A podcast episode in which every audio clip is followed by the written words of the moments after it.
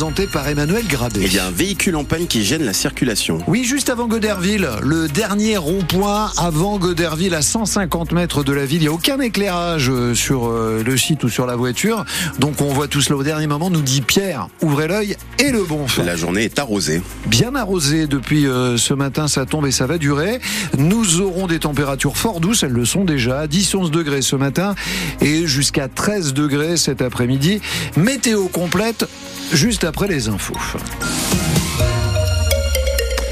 Emmanuel, un élu qui prend un violent coup de tête pour une banale histoire de stationnement, ça se passe à Beaurepaire, nous sommes près d'Étretat. C'était vendredi, on l'a appris hier précisément au moment où les députés se penchent sur une loi pour renforcer la sécurité des élus.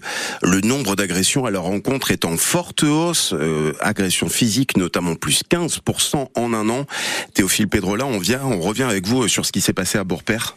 Cela fait des mois qu'une voiture est garée sur un parking de la communauté urbaine. Elle en a le droit, mais pas si longtemps. Et la semaine dernière, le maire du village, Carole Gondouin, décide d'y mettre un mot. J'ai mis un, avis sur une voiture ventouse en demandant au propriétaire de bien vouloir la déplacer. C'était pas un PV, hein. c'était juste une demande qui pousse sa voiture qui était là depuis des mois. Le lendemain, un de ses adjoints est agressé devant chez lui par le propriétaire de la voiture. Mon adjoint qui habite dans la même rue est allé chercher son courrier et le propriétaire de la voiture est venu le trouver. Il lui a donné un grand coup de tête euh, au visage et mon adjoint est tombé par terre sur le dos. Il lui a juste dit c'est toi qui as appelé les flics alors que c'est faux, c'est moi qui avais mis le, papillon sur la voiture. L'agresseur, il est retourné chez lui comme si de rien n'était. Adjoint qui s'est vu prescrire 8 jours d'ITT et ces violences contre les élus, cela risque de peser sur les vocations, selon Christophe Bouillon, le maire de Barentin et président de l'association des petites villes de France. Ça risque d'être à la fois un essai d'entraînement de plusieurs dimensions, mais au-delà de ça, ça risque de ne pas euh, faire en sorte que demain on trouve euh, des hommes et des femmes qui s'investissent dans leur commune et ce serait une difficulté pour la démocratie qu'on fasse un coup d'arrêt euh, très très fort euh, vis-à-vis de la situation, que rien n'enraye aujourd'hui. Et un rassemblement de soutien à cet élu est organisé ce samedi devant la mairie de Beaurepaire. Et à 8h15, on entendra un témoignage, celui d'Hervé Glesgo, le maire de Bazancourt sur Epte dans l'heure.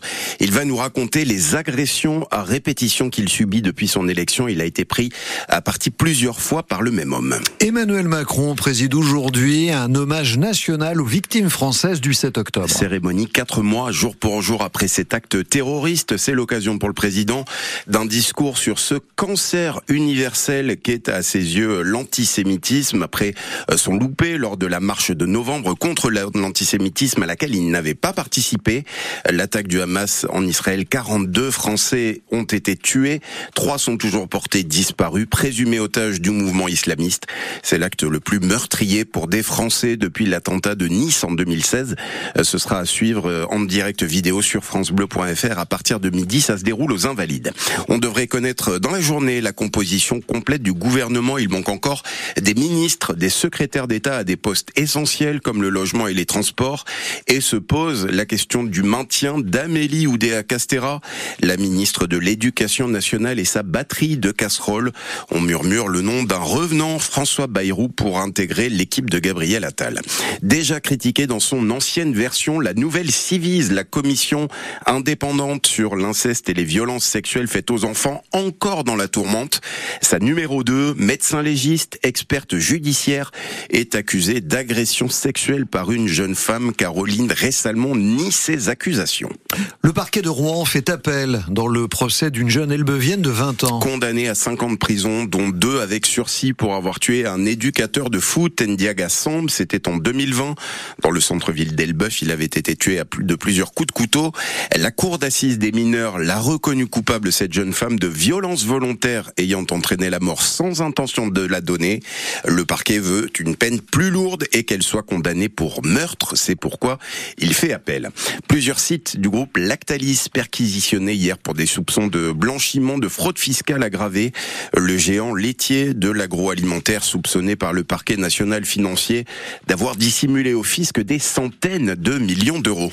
C'est un nom qu'on connaît peu et pourtant on consomme ce qu'il fabrique tous les jours. Alain et Robert, c'est l'un des leaders mondiaux de la gomme d'acacia, la gomme arabique.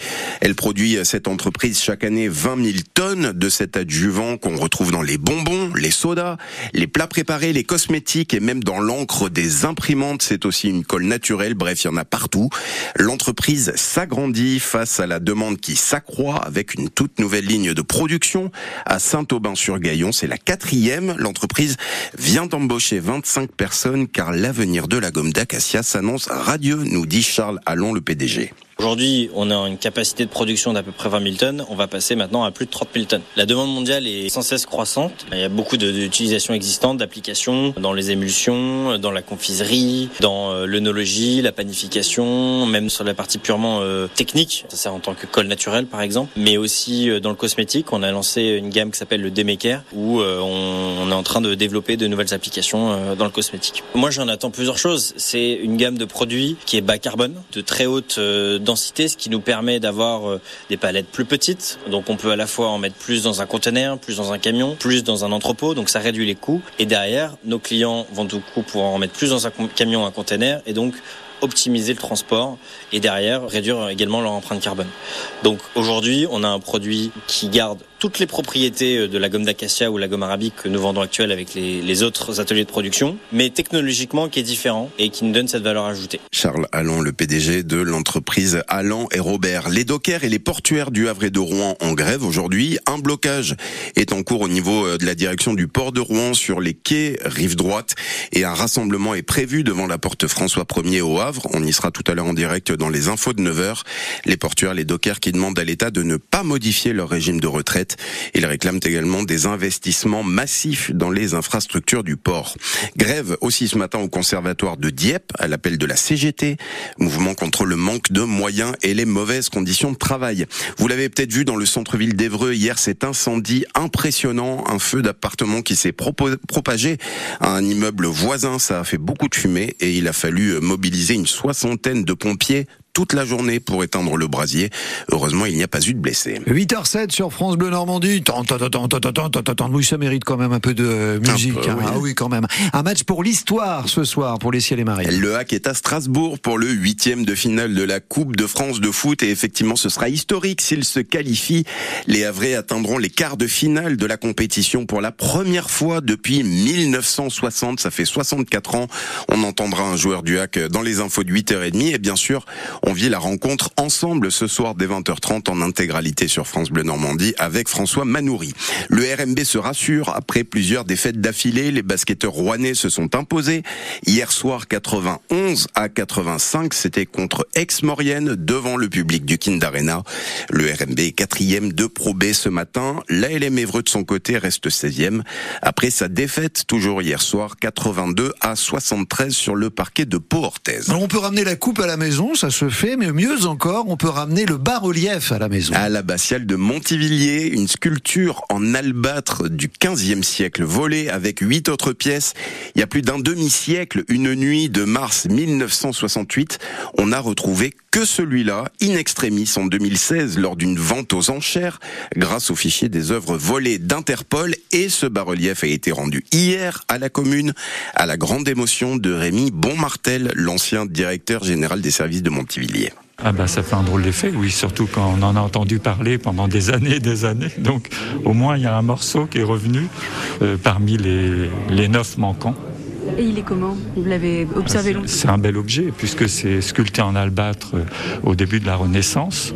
Et euh, à l'époque, on voit encore des traces de polychromie, euh, dont des dorures et des bleus et des rouges qui sont exceptionnels. Et vous retrouvez ces bleus, ces rouges exceptionnels sur francebleu.fr. On a mis des photos.